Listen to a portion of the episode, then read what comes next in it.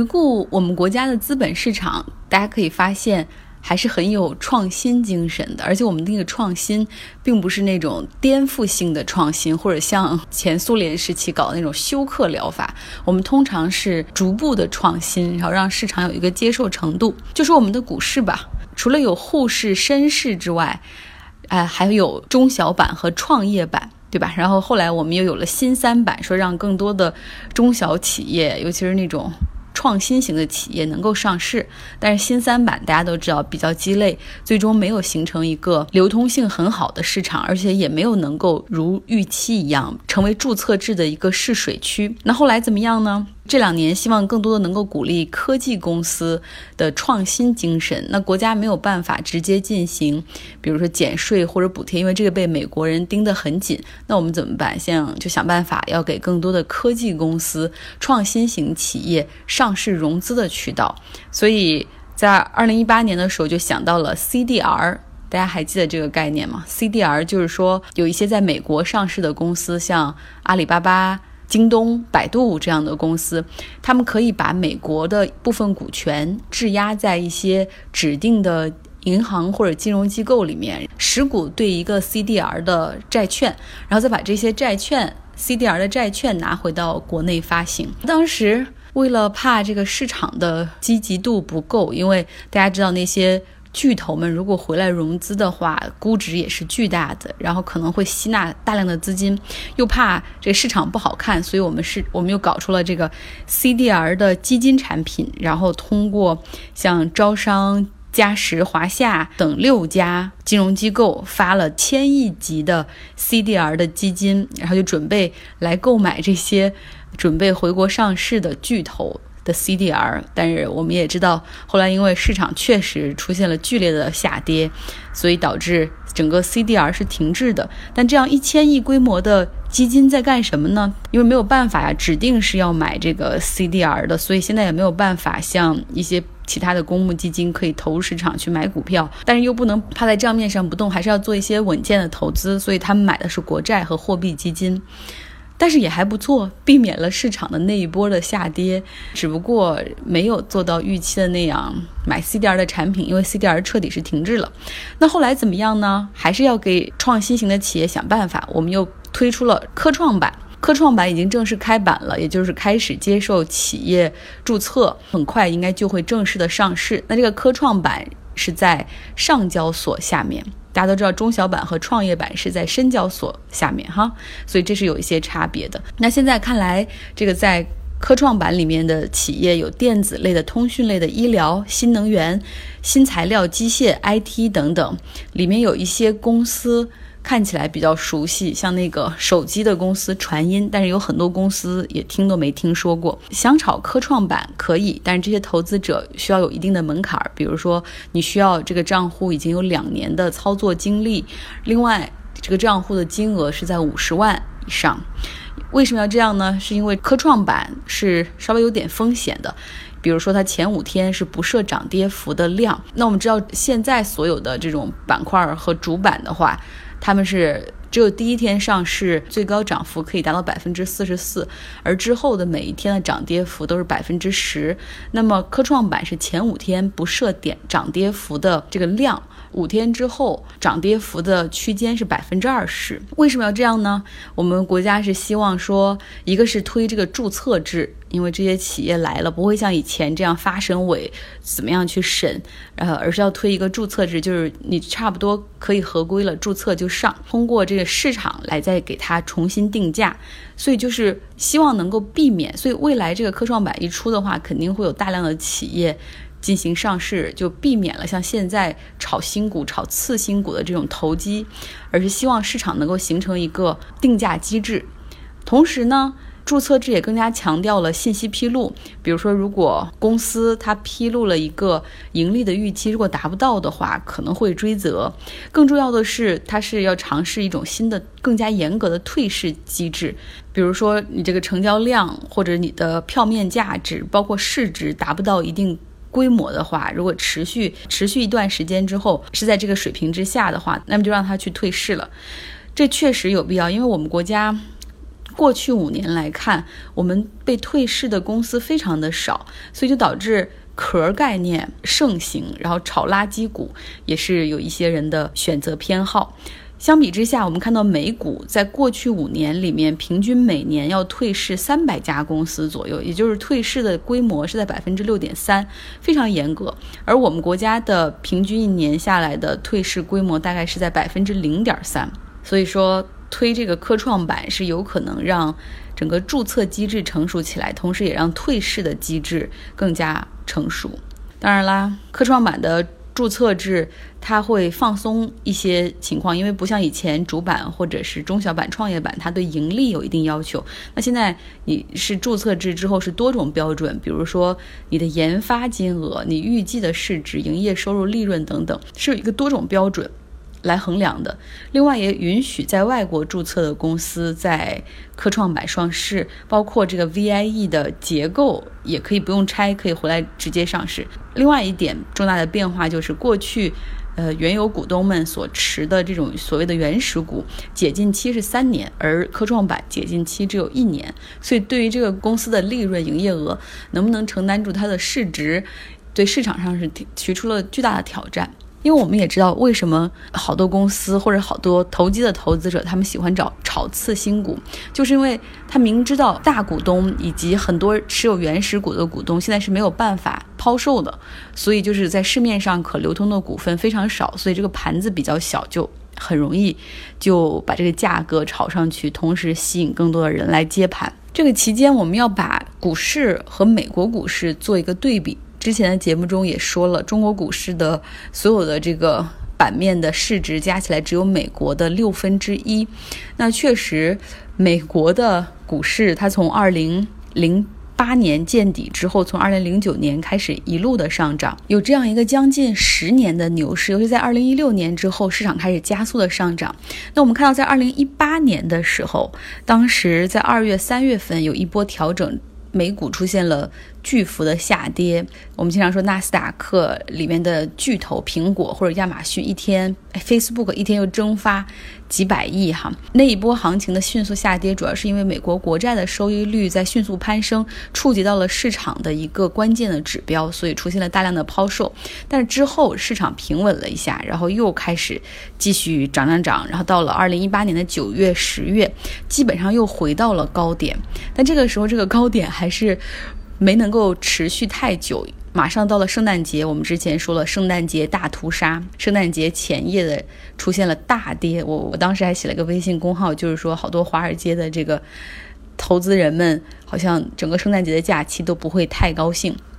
但是这一轮大跌之后，很快市场又出现了回升，回升的原因主要是特朗普进行了干预嘛，大家知道二什么？为什么二零一六年美国股市开始加速上涨？其实就是跟特朗普，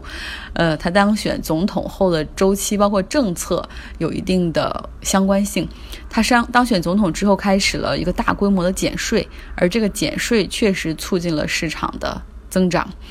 呃，二零一八年、二零一九年年初为什么开始回升呢？那是因为当时美联储是在一个加息的通道上，而特朗普就。反复的打压联储的决定，然后认为联储这是在破坏美国经济增长，会制造金融危机，甚至还在跟自己的幕僚们讨论能不能够把美联储的主席给撤掉。这个时候，联储就暂停了加息的步伐，所以市场上开始回升，大概又涨了四个月。现在的情况涨得比较多的还是。科技股里面的几个巨头，也是对指数权重影响比较大的几个巨头，像苹果、网飞、Netflix、亚马逊增长比较大。而另外，我们看到像科技板块中的半导体，因为跟中国的贸易战，包括对华为的制裁等等，其实半导体行业的最近表现并不是很好。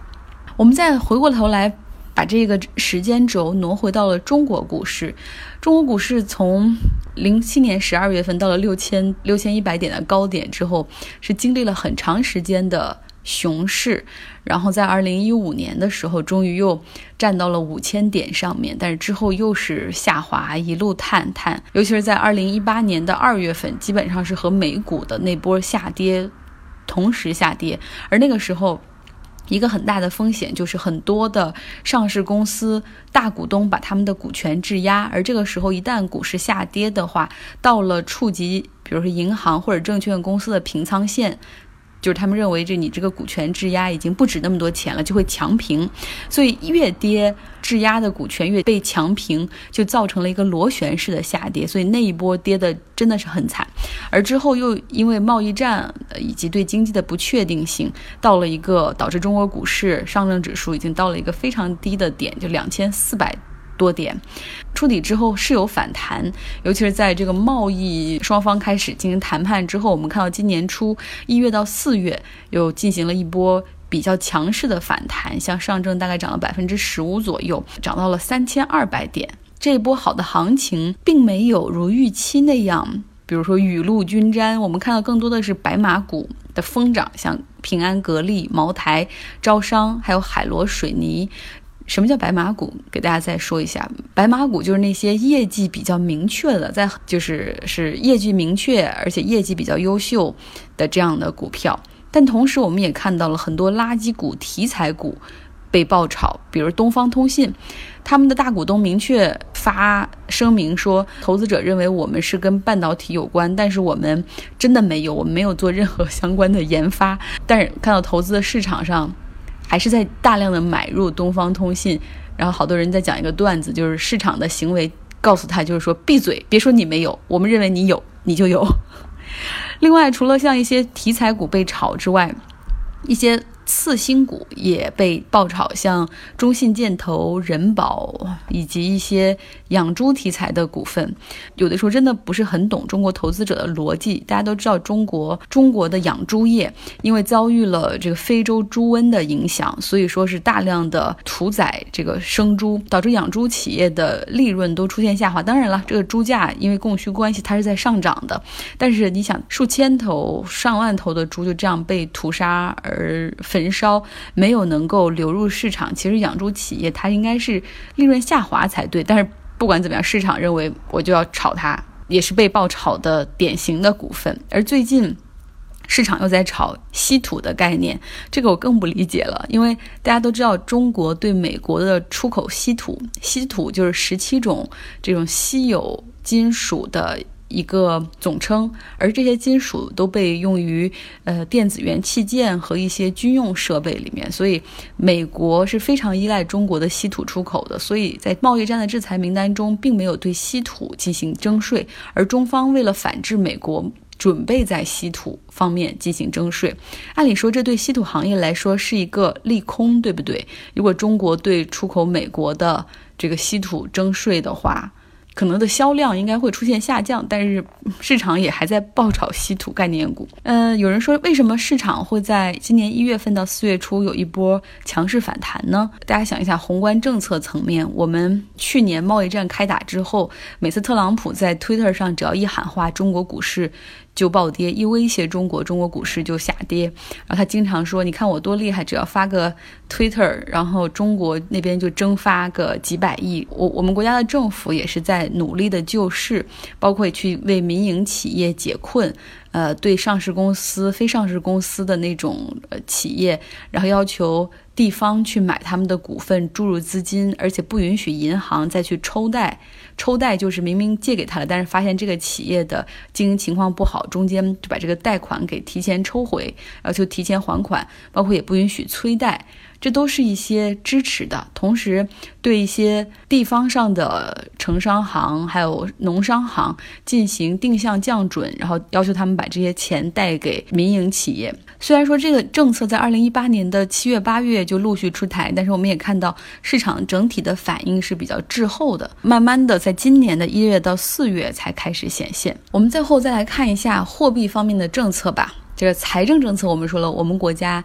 也在开始减税，营改增就是减税的一部分。然后现在针对一些企业降税降费，对一些产业也在鼓励，也要降他们或者直接减免增值税。这是财政政策。我们在说货币政策，市场上去年我们国家三次降准，但是没有降息，而今年市场一直也在想说，这个经济既然有下行的风险，央行会不会降息呢？目前看来，应该不会，因为央行行长易纲，还有包括刘鹤，他们都表示说，现在央行的货币政策就是微调、稳操作。我们的老大也在出访的时候说，不会搞大水漫灌。就不会向市场上大量的去注入冲流动性，因为他们认为现在市场的情况很好。但实际上我们也知道，主要是因为我们经历了两年多的去杠杆，然后现在好不容易把这个杠杆儿给挤掉一点。如果一下子再去降息降准的话，那实际上去杠杆又白做了。同时，我们也看到，其实有的时候。即便不降息、不降准，但我们也可以关注另外一个操作指标，就是中国央行的逆回购操作。有的时候你会看到，比如说央行又进行了逆回购的操作，这次逆回购的规模是一百亿，为期七天，然后或者是比如有六百亿的央行逆回购到期，怎么怎么样？逆回购可以理解为就是央行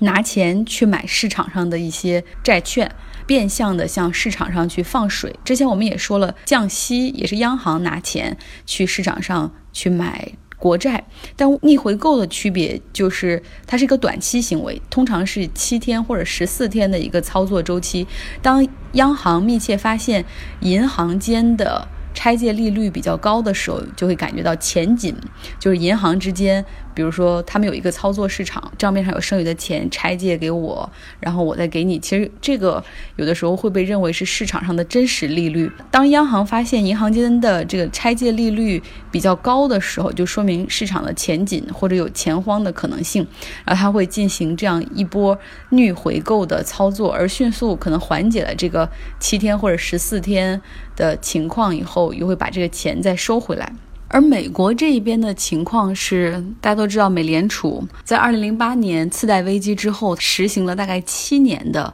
货币宽松政策。那个时候的基准利率基本上是零。然后在二零一五年的时候，开始进入了加息的周期。当时的美联储主席是耶伦，从二零一五年加了一次，二零一六年又加了一次之后，在二零一七年就果断的加了三次，而在二零一八年。又加了四次，然后加到了特朗普认为美股快崩溃了的时候，然后向联储施压。所以我们看到，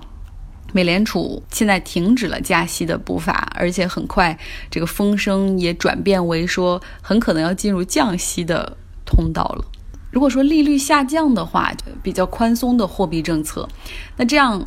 大家得记住一个关系，就是国债的收益率，尤其是以十年期国债收益率是市场的主流。那如果利率下降的话，国债的收益率也会下降，而国债的收益率和股票的收益率又是一个跷跷板。那我们就可以理解为，如果这个国债收益率下降的同时，股票的收益率就会提升。如果很多人其实认为说，哦，这个市场上金融产品的主流到底是是不是股市啊？因为感觉股市上面动辄数千亿的资金在上面流动着，然后交易量那么大，其实不是整个。金融市场在全球范围内来看，交易的主流是国债，因为国债是各种金融机构必须要配备的资产。然后呢，他们也通常是指标之一，因为国债收益率和股票它们是有跷跷板的关系，此升彼涨，所以。当这个股票的市场他们觉得风险过高的时候，大量的资金就会从股票撤出去买国债。这也就是为什么去年的时候，当美国国债的收益率大概上到百分之三的时候，市场上触发了那种强平的指标，因为大家认为这个时候肯定是系统性的进行平仓，会认为股票市场上的风险太大了。